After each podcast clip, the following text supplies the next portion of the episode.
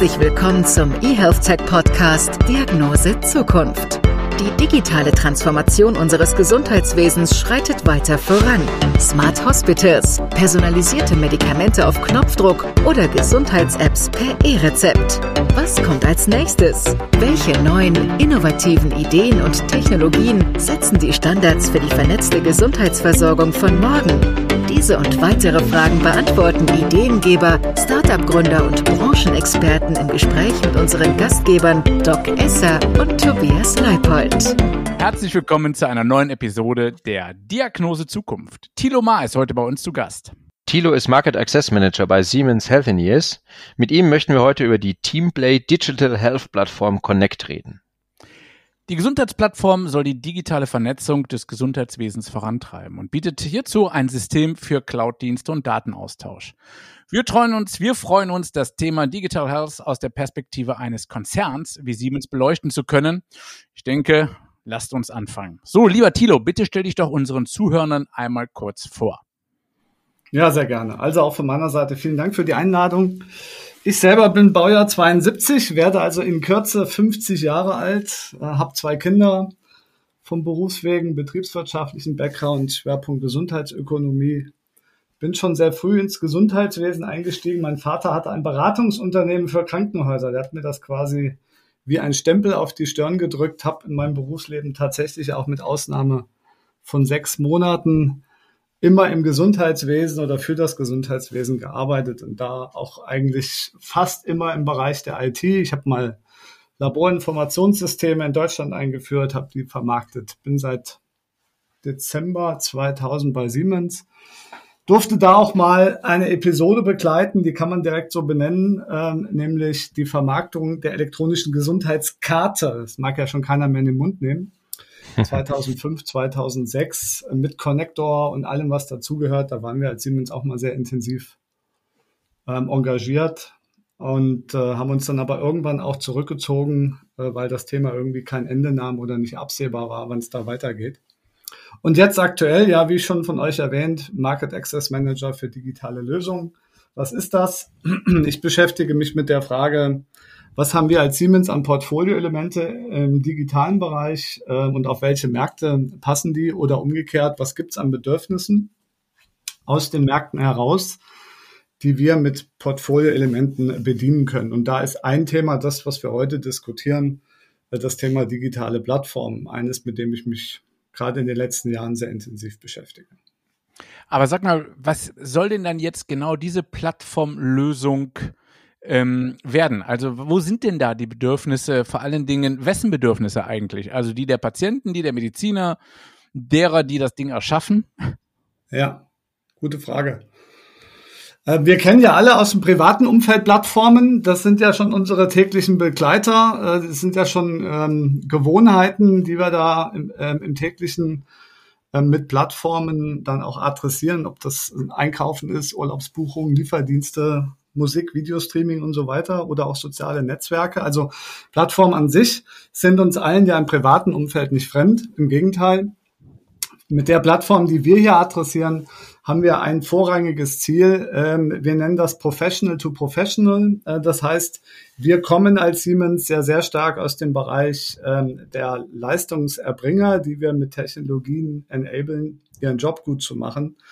Und genau das ist auch das Ziel dieser Plattform. Also wir adressieren hier die Vernetzung derjenigen Akteure im Gesundheitswesen, ähm, die wir alle, wenn wir denn krank sind oder wenn wir sie denn brauchen, ähm, benötigen, nämlich äh, zum Beispiel Vernetzung von Krankenhäusern untereinander, Vernetzung von Krankenhäusern mit anderen Leistungserbringern im ambulanten Bereich und auch darüber hinaus. Das ist im Grunde das Ziel äh, dieser Plattform. Sie richtet sich also vorrangig an die Professionals untereinander.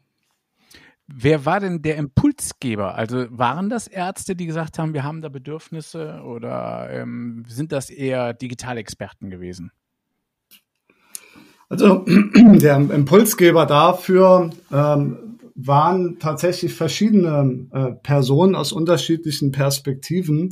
Ich glaube, wir werden nachher auch nochmal darüber reden, ähm, dass ja wir in anderen Ländern mittlerweile schon ganz gut erkennen können, dass dort die Digitalisierung und das Vernetzen untereinander weiter fortgeschritten ähm, ist, als das hier in Deutschland der Fall ist, wobei wir da gerade in den letzten Jahren ja ganz gut aufgeholt haben. Und äh, für uns waren tatsächlich Impulsgeber äh, Projekte aus dem Ausland. Wir sind als multinationaler Konzern natürlich in vielen Ländern auch im Bereich der Digitalisierung unterwegs. Und wir haben äh, dann vor gut drei, vier Jahren äh, uns überlegt, wie bringen wir diese Technologie äh, nach Deutschland. Und äh, der Impuls daraus entstand im Grunde aus der Erkenntnis, dass es in Deutschland sehr viele schöne sogenannte Leuchtturmprojekte, äh, Inselinitiativen und Ideen und Ansätze gibt. Und wir gesagt haben, eigentlich ist es an der Zeit, dass man eine Plattform, eine Lösung schafft, um all diese ähm, guten Projekte auch miteinander zu vernetzen. Das Krankenhaus-Zukunftsgesetz, was ja jetzt auf den Weg gebracht wurde, ist dann eigentlich nur noch mal so das i-Tüpfelchen darauf gewesen, ähm, dieses Thema nach vorne zu bringen. Getrieben wurde das auch natürlich durch äh, Mediziner, vor allen Dingen auch Medizininformatiker, die ja ähm, sehr schnell immer auf den Punkt kommen, dass sie sagen, wir müssen interoperabel äh, zusammenarbeiten, damit man Daten überall verfügbar in gleicher Qualität in der gleichen Sprache hat. Und das schreit ja förmlich nach Plattform. Genau. Jetzt haben wir ja heute äh, Thilo zu Gast, äh, jemand, der lange bei Siemens schon ist, wenn wir es richtig verstanden haben. Ein echter Siemensianer heißt das, glaube ich, dann. Ähm, hast du denn das Gefühl, dass euch der, der große Namen auch hilft, ähm, die Dinge wirklich da auch voranzutreiben und dass ihr dadurch auch einen schönen Vertrauensvorschuss bekommt, den ihr dafür nutzen könnt, um das wirklich auch umzusetzen? Ja, ich glaube, ähm, Größe und Bekanntheit ähm, ist ja ähm, eine Chance und Verantwortung äh, zugleich. Und ja, das ist so, um die Frage auch konkret zu beantworten, dass da natürlich auch ein gewisser Vertrauensvorschuss vorhanden ist. Äh, jeder von uns verbindet, glaube ich, mit dieser Marke ähm, und mit diesem Unternehmen eine gewisse Seriosität und auch Qualität. Ähm, aber Vertrauensvorschuss ist auf der einen Seite natürlich ähm, hart erarbeitet, aber auch schnell äh, verspielt. Und deswegen ist es wichtig, äh, dass wir an der Stelle als Siemens da auch die Qualität entsprechend hochhalten. Und das führt dazu, äh, dass natürlich auf der anderen Seite auch die Erwartungen dann dementsprechend hoch sind. Ich höre dann häufig so im Tagesgeschäft, naja, wenn das dann einer machen kann, diese dicken Bretter in der Digitalisierung zu bohren, dann könnt doch sicherlich auch ähm, ihr als Siemens das sein. Aber am Ende des Tages muss man auch ganz realistisch sagen, ähm, auch wir äh, kochen an der Stelle ähm, mit Wasser aber wir bringen halt vielleicht ein bisschen mehr davon mit ähm, und vor allen Dingen jede Menge ähm, Erfahrungen, die wir aus anderen Ländern, anderen Projekten äh, hier dann auch mit einbringen können. Und das ist natürlich schon sicher ein, ein Vorteil, äh, den man uns dann ähm, auch mit auf den Weg gibt, aber eben damit auch eine gewisse Erwartung verknüpft. Thilo, lass uns nochmal zurückkommen äh, zu, zu eurer Applikation, äh, weil das, glaube ich, auch etwas ist, was Hybe äh, vermutlich sehr interessiert. Ihr wollt ja auch die Prozesse in der Klinik deutlich vereinfachen. Kennt das ja, du gehst in die Klinik, dann füllst du erstmal ganz viel Papier aus, eine lange Liste, ganzen Vorerkrankungen, hast du auch schon dreimal gesagt. Jetzt gibt's ja eigentlich auch so mehr und mehr solche digitalisierten Aufnahmesysteme schon. Ähm, oftmals scheitert es vielleicht auch an der Integration, aber vielleicht kannst du uns sagen, was ist bei euch jetzt anders und was, was versucht ihr da zu machen? Ja, das mache ich gern. Und das ist auch eine sehr gute und berechtigte Frage. Ähm, unsere Plattform kann man sich im Grunde vorstellen wie eine große Datendrehscheibe. Das ist ähm, im Grunde eine Plattform, die in zwei Rechenzentren, das hat auch Datensicherheitsgründe, in Deutschland gehostet wird. Deswegen ist das auch nicht klassischerweise eine Cloud-Lösung, wie man das sonst äh, vielleicht kennt, sondern eine Rechenzentrumslösung, zwei Rechenzentren in Deutschland an die werden die verschiedenen Leistungserbringer oder auch regionale Gesundheitsnetze und andere Akteure angebunden und äh, können dann quasi über diese Plattform in Kommunikation zueinander äh, treten. Ähm, und jetzt äh, in dem Zusammenhang zu deiner Frage, was bedeutet das jetzt für diese verschiedenen Angebote, die es da schon gibt? ein Kernelement neben dieser Vernetzung dieser verschiedenen Player untereinander äh, bieten wir, und das ist so der Geist ja einer äh, Plattform, die Möglichkeit, dass auf dieser Plattform auch verschiedene Applikationen und Dienste eingesetzt werden. Das heißt, wir vernetzen jetzt nicht nur die Häuser untereinander ähm, mit ihren Krankenhausinformationssystemen und Archivlösungen, was es da alles so gibt, sondern wenn ein Krankenhaus ähm, eine tolle Applikation schon im Einsatz hat, dann binden wir diese Applikation ebenfalls ähm, an dieser Plattform an. Oder umgekehrt, wenn es einen tollen Anbieter gibt, gerade so jetzt, äh, du hast vorhin ähm, auch nach Unternehmen im Startup-Bereich gefragt, da gibt's ganz pfiffige Lösungen, ähm, dann werden diese Lösungen auf unserer Plattform angebunden und können dann den verschiedenen Nutzern, also den zum Beispiel Krankenhäusern auch äh, bereitgestellt werden. Damit wollen wir den Aufwand reduzieren, jedes Mal daraus ein aufwendiges initiales IT-Projekt für die Krankenhäuser zu machen, äh, jedes Mal so eine 1 zu 1 Verbindung aufzubauen sondern eben das, was eine Plattform ausmacht. Du stellst einmal das an einer Stelle zur Verfügung und viele können es nutzen, diesen Geist auch ähm, hier bereitzustellen und das auch in, auf so eine Gesundheitsplattform, diese Idee äh, zu übertragen. Das ist ja fast schon so ein bisschen wie so ein Marktplatz, ne? Könnte man das vielleicht auch so sagen oder sehen? Genau so ist es. Das trifft es ziemlich gut, weil genau diese Angebote, wir haben momentan 15 ähm, verschiedene, wir nennen das Mehrwertdienste, also Dienste, die einen Mehrwert stiften sollen. Mehrwertdienste auf dieser Plattform von unterschiedlichsten ähm, Herstellern im Einsatz. Und dieses Ökosystem oder dieser Marktplatz, so nennen wir das tatsächlich auch, der wächst zunehmend weiter und adressiert verschiedene Dinge, zum Beispiel auch, was du eben schon angesprochen hast, diesen ähm, Aufnahmeprozess, und da gibt's mittlerweile ganz pfiffige Lösungen verschiedenster Hersteller und Anbieter, sowohl aus Deutschland als auch international. Und da haben wir die ersten schon angebunden, die dann ähm, ihre Lösungen über die Nutzer wiederum, die selbst an der Plattform dran sind, ähm, ihren Dienst bereitstellen können. Aber wie funktioniert das denn dann ganz konkret? Also jetzt hast du da eine Krankenhauskette und die möchte, dass die Patienten eben davon Profit haben. Wie kriegen denn jetzt die Patienten wiederum die äh, richtige digitale ähm, äh, Übertragung hin? Dass das auch dann wirklich in der Krankenhauskette handelt, weil du hast ja selber gesagt, es gibt eben unterschiedliche Möglichkeiten. Ja, also ähm, ich mache es mal an einem Beispiel konkret. Ähm, ein Angebot äh, unserer Mehrwertdienste, in dem Fall kommt ja auch von uns, ähm, ist zum Beispiel so ein Patientenportal. Das ist ja momentan etwas, was auch durch das Krankenhauszukunftsgesetz sehr stark getrieben wird. Äh, dann ist es so, dass äh, der Patient ähm, einen Zugang ähm, zum Beispiel über diese Klinik oder diese Klinikkette eingerichtet bekommt und über dieses Patientenportal seine Informationen unterschiedlichster Quellen hochladen kann. Ähm, äh, über einen sogenannten Master Patient Index, der im Hintergrund läuft, ähm, wird dann dieser Patient auch eindeutig innerhalb zum Beispiel dieser Klinikkette identifiziert. Und wenn dann andere Akteure, äh, die an der Behandlung des Patienten beteiligt sind und ebenfalls an dieser Plattform angebunden sind, dann wird über diesen Master Patient Index im Hintergrund im Grunde sichtbar, Achtung, zu diesem Patient Gibt es weitere Informationen, zum Beispiel aus einer anderen Institution, aus einer anderen Klinik? Und äh, möglich wird das dadurch, dass wir hier etablierte Standards verwenden, die sowohl national wie international sich ähm, schon durchgesetzt haben. IHE, FIRE seien da beispielsweise genannt.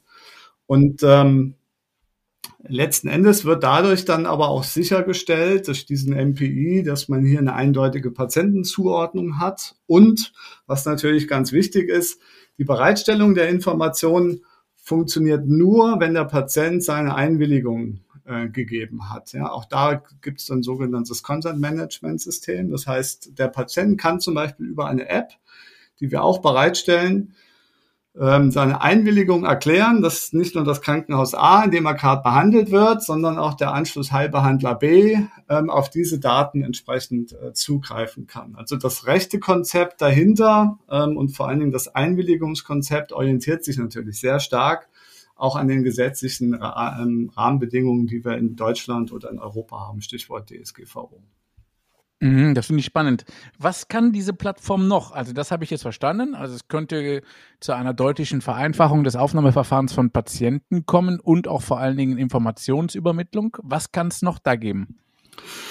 Naja, was wir vor allen Dingen darüber ähm, erreichen wollen, und das ist für uns natürlich ein ganz wichtiges, erklärtes Ziel, wir wollen äh, zum einen sicherstellen, dass Patienten, egal wo sie sich gerade befinden, äh, die Akteure, die diesen Patienten behandeln, Zugriff auf ähm, aktuelle Daten ähm, haben. Deswegen glauben wir zum Beispiel, es wird in Deutschland nicht die eine Plattform für alles geben, one size fits all, sondern es wird verschiedene Plattformen zu unterschiedlichen Angeboten geben. Und das Wichtige wird sein, wenn sich alle diese Partner ähm, auf einen Standard oder auf die etablierten Standards verständigen. Auch das war für Siemens durchaus eine Lernkurve. Wir haben früher immer häufig ähm, die Meinung vertreten, nur was von uns ähm, entwickelt wird, kann gut und richtig sein. Stichwort Proprietät.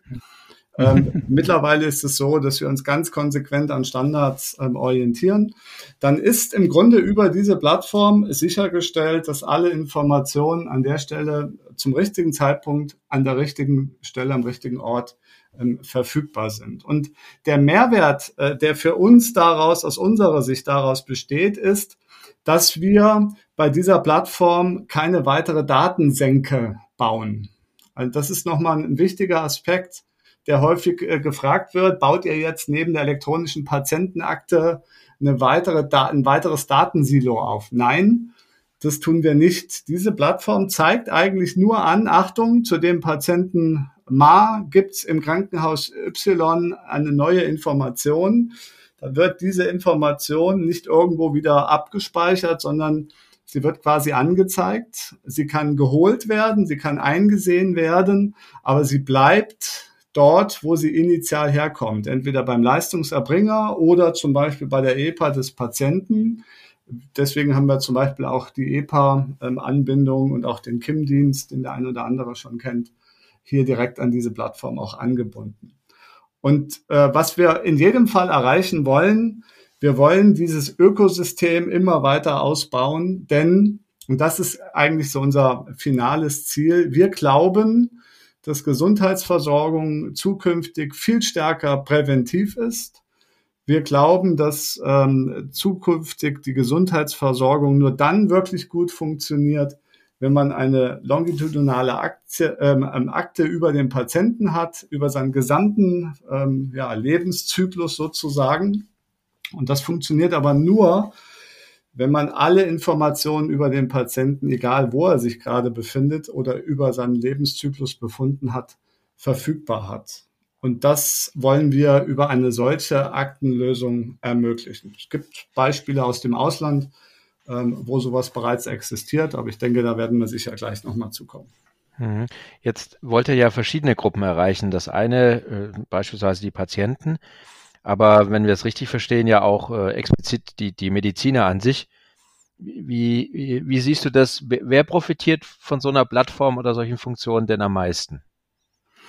Also wie ähm, eingangs ähm, auch schon mal erwähnt, wir ähm, fokussieren hier bei diesem Angebot vor allen Dingen ähm, auf die Leistungserbringer, also auf all die, die am Prozess der Behandlung beteiligt sind. Und wenn es dann einen pfiffigen Mehrwertdienst gibt von einem Anbieter oder von mehreren Anbietern, die dann auch direkt ähm, auf den Patienten äh, oder den Patienten adressieren, dann partizipiert natürlich am Ende auch der Patient unmittelbar davon. Aber unser Fokus liegt sehr stark darauf, äh, die verschiedenen Akteure miteinander zu vernetzen ähm, und ihnen die Informationen zur Verfügung zu stellen. Das ist unser hauptsächlicher Fokus, da kommen wir auch her und deswegen ist dieses Angebot auch komplementär zu dem, was wir aus dem Umfeld der EPA ähm, kennen, der elektronischen Patientenakte. Die ist ja sehr stark fokussiert auf den Patienten sehr stark ähm, fokussiert darauf, die Informationen für den Patienten auch verfügbar zu machen. Wir sorgen mit dieser, Akt, äh, mit dieser ähm, Applikation, mit dieser Plattform dafür, dass die EPA gefüllt wird durch die verschiedenen ähm, Akteure. Und wenn sich alle an Standards halten, dann wird das auch ähm, sehr gut möglich sein. Aber immer vorausgesetzt, dass der Patient dann auch überall seine Freigabe erteilt, oder? Absolut. Und deswegen ist das für uns ein ganz wichtiger äh, Punkt, dass wir ähm, an der Stelle die Einwilligungserklärung äh, des Patienten so eingerichtet haben, dass er auch jederzeit diese Einwilligung zurückziehen kann. Ähm, und er kann auch jederzeit gegenüber dem Leistungserbringer, und zwar jedem Leistungserbringer, ähm, erklären, dass seine Daten, die er zur Verfügung gestellt hat, ähm, auch gelöscht werden. Also hier orientieren wir uns natürlich zu 100 Prozent an dem, was DSGVO und andere rechtliche Rahmenbedingungen auch vorsehen. Ähm, denn das ist am Ende des Tages das höchste Gut, nämlich äh, das Vertrauen des Patienten, dass ähm, seine Daten auch nur da landen, wo er am Ende des Tages auch die Zustimmung für gegeben hat. Aber wie holt ihr denn denn den Patienten ab? Also das äh, bedeutet ja, dass ihr erstmal ihn informieren müsst, aufklären müsst und ihr müsst es für ihn auch irgendwie attraktiv gestalten, oder? Ja, das ist richtig. Äh, das ist ja vor allen Dingen dann der große prozessuale Aufwand, äh, den man ja auch ohnehin bei jedem digitalen Projekt mit Patienteninteraktion auch machen muss in den, in den Kliniken oder auch sonst wo. Das heißt, über die sogenannte Erstaufklärung des Patienten, die ja häufig dann auch bei der Aufnahme in einer Klinik stattfindet, ist dann natürlich auch erforderlich, dass der Patient darüber aufgeklärt wird. Das kann man papiergetrieben initial machen oder etwas smarter ähm, über entsprechende ähm, sogenannte Einwilligungs-Apps, Consent-Apps, äh, die wir hier in dem Kontext auch bereitstellen äh, und die dem Patient dann zum Beispiel über eine App Store zur Verfügung gestellt wird und er darüber dann die Einwilligung erklären kann. Aber eine Aufklärung äh, am Anfang ähm, initial muss so oder so erfolgen und das passiert in der Regel ja zu dem Zeitpunkt, wenn er die Schwelle äh, des Klinikums zum Beispiel überschritten hat. Mhm. Und da kommt man auch nicht umhin äh, und das ist auch gut so. Ähm, denn in Deutschland, gerade in Deutschland herrscht ja an vielen Stellen noch ähm, gewisse Vorbehalte ähm, gegenüber der Nutzung von äh, Daten, digitalen Daten und erst recht gegenüber äh, der Nutzung von Gesundheitsdaten. Jetzt hast du schon ein bisschen immer wieder erwähnt, dass ihr auch im, im Ausland unterwegs seid. Da die Frage, was wollt ihr erreichen, aber vielleicht interessanter ist noch, Heidi, ähm, was gibt's denn für Erfahrungen aus dem Ausland oder aus dem internationalen Bereich, von denen wir hier noch lernen können? Ja, also wir sind ja in, in Deutschland, deswegen hatte ich das eingangs bei der Vorstellung meiner Person bewusst auch erwähnt, schon seit über 20 Jahren darum bemüht, äh, mit Digitalisierung im Gesundheitswesen voranzutreiben. Da sind wir an vielen Stellen doch sehr basisdemokratisch unterwegs ähm, und das ist auf der einen Seite gut, aber auf der anderen Seite manchmal auch hinderlich. Wir brauchen gar nicht so weit gucken. Ähm, die elektronische Gesundheitsakte, kurz ELGA, ähm, in Österreich die gibt es schon seit mehreren Jahren mittlerweile in, in neun äh, Regionen oder Bundesländern ähm, hat man dort sukzessive die ELGA ausgerollt. Auch immerhin ähm, fast 50.000 ähm, Ärzte arbeiten äh, in Österreich äh, mit einer solchen Lösung. Es sind, glaube ich, inzwischen über 50 Millionen E-Dokumente ähm, über diese ELGA schon ausgetauscht äh, oder bereitgestellt worden. Ähm, und äh, ich glaube, über 250 ähm, verschiedene Institutionen, also Kliniken oder ähm, ambulante Leistungserbringer sind da schon involviert. Das ist so ein exemplarisches Beispiel mit einem großen Unterschied. Dort hat man eine eigene Gesellschaft gegründet, die das dann dementsprechend betreibt und das dann sukzessive die verschiedenen Bundesländer zusammengeführt haben. Das Gleiche, also vielleicht da noch ein Satz zu, zur ELGA, die Technologie, die dort im Einsatz ist, das ist im Grunde die, die wir jetzt in, nach Deutschland getragen haben, nur mit einem Unterschied. In Deutschland machen wir daraus ein Plattform-as-a-Service-Angebot. Das heißt, wir wollen den Aufwand ähm, reduzieren in den Kliniken, ähm, das alles mühsam am Einzelnen aufzubauen, sondern wir bieten denen das quasi vereinfacht aus der Steckdose an. Ähm, was Ähnliches äh, erlebt man gerade in der Schweiz, das elektronische Patientendossier. Die Schweiz hat sich da für eine Zwei-Partner-Strategie entschieden. Äh, das heißt, zwei Hersteller ähm, statten dort äh, alle Kantone, 26 an der Zahl, mit einem EPD aus. Ähm, auch immerhin 300 Krankenhäuser ähm, und ich glaube rund 18.000 Ärzte, äh, die man da zusammenbringt, auch mit einer Vielzahl an äh, Dokumenten, die da ausgetauscht werden äh, müssen. Äh, dort sind wir zum Beispiel die Technologiepartner mit äh, der Swisspost zusammen und führen dort das EPD ein. Also soll heißen, es gibt ähm, gerade im internationalen ähm, Vergleich doch viele Projekte, wo wir die Erfahrung mitbringen und die Technologie ist genau die, die wir jetzt mit dieser Plattformlösung hier nach Deutschland tragen. Jetzt seid ihr ja ein international tätiger Konzern und ähm, ich glaube, man hört es ja auch schon raus. Äh, du hast einen guten Blick äh, in andere Länder, auf die Gesundheitssysteme in andere Länder. Und zum einen, was sagst du dazu? Äh, wie sieht es da aus mit der Digitalisierung? Und wo denkst du, haben wir in Deutschland noch viel Luft nach oben? Ja, also ich glaube, dass wir ähm, als Unternehmen, wie du schon angeführt hast, einen ganz guten Blick äh, darauf haben, was da so international ähm, passiert. Ähm, wir glauben zum Beispiel, da haben wir jetzt noch gar nicht so sehr drüber gesprochen, aber es ist trotzdem in aller Munde, dass vor allen Dingen das Thema künstliche Intelligenz ähm, zukünftig eine noch viel stärkere Rolle äh, spielen wird, als das heute auch noch der Fall ist. Wir selber zum Beispiel, wir fördern äh, die Vision eines sogenannten Digital Health Twin. Das heißt, ähm, dieser Twin modelliert oder repräsentiert äh, den menschlichen Körper ähm, auf Basis auf einer Vielzahl von Datensätzen, ähm, wie zum Beispiel die Körperzusammensetzung, Vitalparameter und so weiter. Und dieser digitale Zwilling, der wird dem Arzt ähm, dann und auch natürlich dem betroffenen Patienten äh, dabei helfen, ähm, komplexe systematische Erkrankungen früher zu diagnostizieren und dann eine bestmögliche Behandlung für diesen Patienten auch äh, zu finden. Das finde ich abgefahren. Wie, wie soll das denn dann genau vorgehen? Ja, das ist im Grunde so, und da lernen wir auch sehr viel ähm, aus anderen Industrien. Entscheidend ist dabei, eine Vielzahl an Informationen über diesen Patienten zu haben oder über, in dem Fall muss er noch nicht mal Patient sein, sondern über diesen Bürger letzten Endes, über diesen Menschen zu haben, Deswegen sprach ich vorhin von dieser lebenslangen Akte und über diese Vielzahl an Informationen möglichst früh Auffälligkeiten äh, zu erkennen, dass man feststellt, Achtung, bei diesem Patienten, bei diesem Bürger, bei diesem Menschen ist eine Abweichung zum Standard äh, vorhanden, da müssen wir frühzeitig aktiv werden. Das klingt jetzt vielleicht ähm, ein bisschen stark vereinfacht, aber das da haben wir uns tatsächlich auch äh, in Anlehnung an andere Industriezweigen äh, die Erfahrung zunutze gemacht, dass man über sogenannte Sensoren und jeder von uns trägt die mittlerweile ähm, äh, am Handgelenk beispielsweise, frühzeitig erkennt, dass bei diesem Patienten eine Abweichung zum Standard vorhanden ist und man dann proaktiv ähm, auf diesen Patienten einwirken kann. Und da gibt es ja auch mittlerweile in Deutschland erste Ansätze, Stichwort äh, Telemedizin, also Telemedizin nicht nur für die Betreuung von Kranken, zum Beispiel chronisch Kranken zu nutzen, sondern zukünftig auch proaktiv ähm, auf diese Patienten zuzugehen und ihnen, hin, äh, ihnen Hinweise zu geben. Und da ist die Entwicklung mittlerweile schon deutlich weiter, als wir uns vielleicht ähm, an der Stelle vorstellen.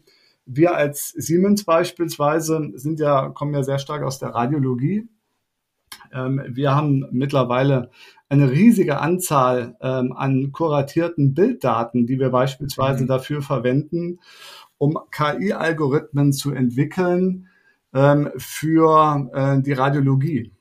Also das heißt, äh, wir speisen mittlerweile ähm, die, die KI-Maschinen sozusagen mit einer Vielzahl an Informationen, aktuell rund 1,2 Milliarden kuratierte Bilder um die Maschinen dahingehend zu trainieren, Auffälligkeiten äh, zu erkennen. In dem Fall jetzt sehr stark auf dem Bereich der Diagnostik. Aber das kann man sich in viele andere Bereiche entsprechend auch vorstellen. Und so haben schon erste Entwicklungen auch Einzug gehalten, äh, dass wir äh, zum Beispiel eine Technologie haben, die den Radiologen dabei unterstützt, sich nicht alle Bilder angucken zu müssen, sondern nur die, die auffällig sind. Und genau das Gleiche kann man sich auf viele andere Bereiche ähm, auch vorstellen. Entscheidend wird sein, ähm, die Sensorik zu haben. Entscheidend wird sein, ähm, frühzeitig Abweichungen zu erkennen. Und das bedeutet, du brauchst eine Menge an Daten, an Vergleichsdaten. Und dann sind wir wieder bei dem Thema Plattform und Vernetzung. Das wird noch spannend. Ähm, siehst du denn dass, dass wir aber trotz allem in der Digitalisierung hier vorankommen. Ich meine, das klingt ja jetzt schon ganz schön futuristisch, was du erzählt hast. Ähm, insofern wäre das ja schon auch ein Beweis dafür, dass es, dass wir nicht nur auf der Zettelwirtschaft verharren werden. Oder wie siehst du das? Also wenn wir den Fokus mal auf Deutschland richten, ähm, da würde ich sagen, da hat der Gesetzgeber in den letzten Jahren oder vor allem gerade in der letzten Legislaturperiode ja vieles auf den Weg gebracht. Das ist erstmal sehr positiv. Und ich glaube, jetzt wird es wichtig sein, dass man äh, diese vielen Initiativen, diese Gesetzgebungsverfahren äh, auch in die Praxis bringt.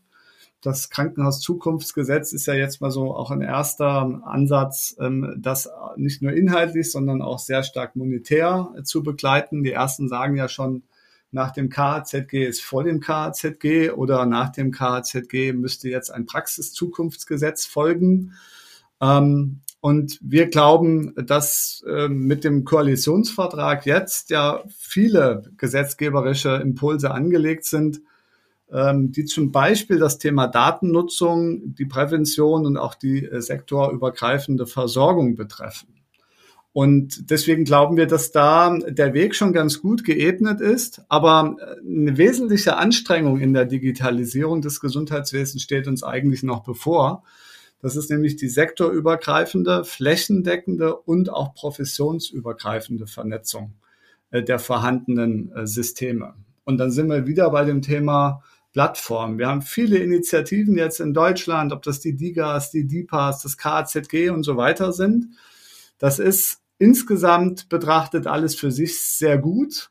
Aber jetzt brauchen wir eigentlich wie so ein orchestrierendes Ökosystem dazwischen, was diese verschiedenen Elemente zusammenführt. Und deswegen sind wir der Überzeugung, dass es sowas braucht, ähm, wie zum Beispiel so eine Plattformlösung von uns. Aber wir sind da ja nicht ähm, alleine auf der Welt und das ist auch gut so. Und ich glaube, ein weiterer Punkt, der ganz wichtig ist, und das kennen wir im privaten Umfeld auch gut, das ist die Nutzerzentrierung. Das ist im privaten Bereich so, wenn eine Lösung nicht sonderlich nutzerzentriert ist, dann ist sie nicht erfolgreich. Und genau das Gleiche wird auch in der Digitalisierung so sein. Der wesentliche Erfolgsfaktor für die Digitalisierung ähm, wird die Nutzerzentrierung sein.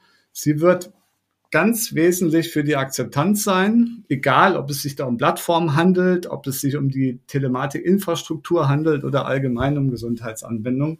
Ich glaube, da muss noch ein bisschen was äh, passieren.